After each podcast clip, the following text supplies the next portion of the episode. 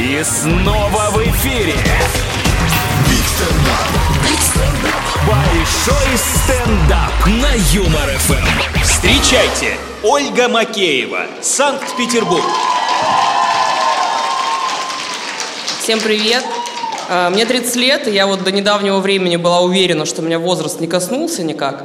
Но недавно поняла, что все-таки изменения есть. Вот, например, с возрастом становишься как-то экономнее. Я это поняла, когда стирала пакет.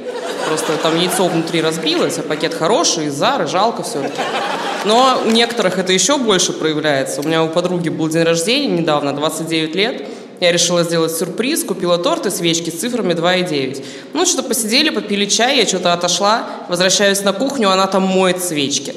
Я думаю, зачем? Вот когда они тебе пригодятся? Там, блин, цифры 2 и 9. Где ты их собираешься использовать? Там какая логика? Типа, ну, если доживу до 92, тратиться не надо будет.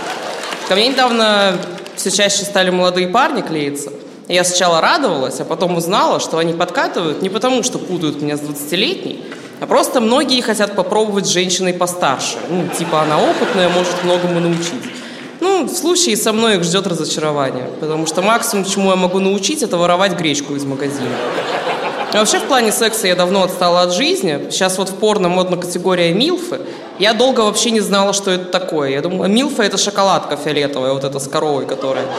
И мне молодые парни прям не интересны совсем. Он даже не сможет меня позвать в ресторан. Ну, типа максимум в KFC. И то это будет со словами, а не заедешь на работу за мной вечером. Но я правда не понимаю женщин, которые встречаются с молодыми парнями, просто, ну, зачем? Ради секса? У меня подруга решила попробовать с 19-летним и говорит, там в сексе единственный плюс, они Гарри Поттера прям целиком посмотрели.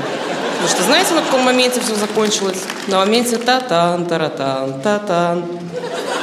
Ради справедливости у 30-летних парней тоже энтузиазма не так уже много в этом плане. Просто я недавно поняла, что уже лет пять не слышала слова траходром. Вот, ну все, их больше не будет в моей жизни. Мне кажется, даже если я приду к парню, покажу на кровать, скажу, ого, вот этот траходром, он скажет, ты конченый, это ортопедический матрас. Его нельзя осквернять, он для других целей. А мама у меня, как в принципе и все мамы 30-летних, хочет внуков. Но мама умная, она понимает, что вот это все, типа, пора рожать, часики тикают, не работает, поэтому она ищет другие варианты. Она недавно мне звонит и говорит, у меня одноклассницы внук родился. И ее дочь сказала, что в роддоме сейчас такие хорошие условия.